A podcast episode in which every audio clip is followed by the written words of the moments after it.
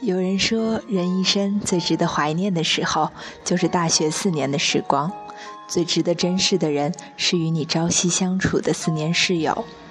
我们都是从安徽不同的地方来到了一个叫做四三七的小房子，这里充满欢笑和泪水，也就是四三七的几个丫头，一起上课，一起放学，一起逛街，一起去食堂，一起去过很多很多地方。我们约定每个学期过一个生日，我们约定走过合肥的山山水水，我们约定多年后谁是谁的伴娘。我们见过彼此最邋遢的样子，最无耻的样子，最真实的样子。我们也会因为谁值日的问题吵翻天，因为一时情急红了脸。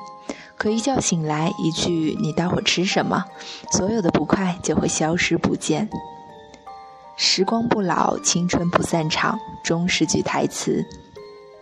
有一天，我们一定会分开，也一定会再重逢。不想未来，至少目前，在最好的年纪里，我们始终在一起。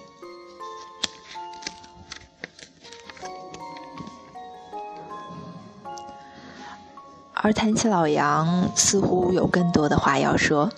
站在阳台肆无忌惮地唱《Little Love》的是你，坐在床上不断视频通话的是你，一说话就神逻辑、滔滔不绝的也是你。我们知道彼此的喜好，你喜欢唱歌，即使总是被我们吐槽；你从不吃猪肉，因为那是你的信仰。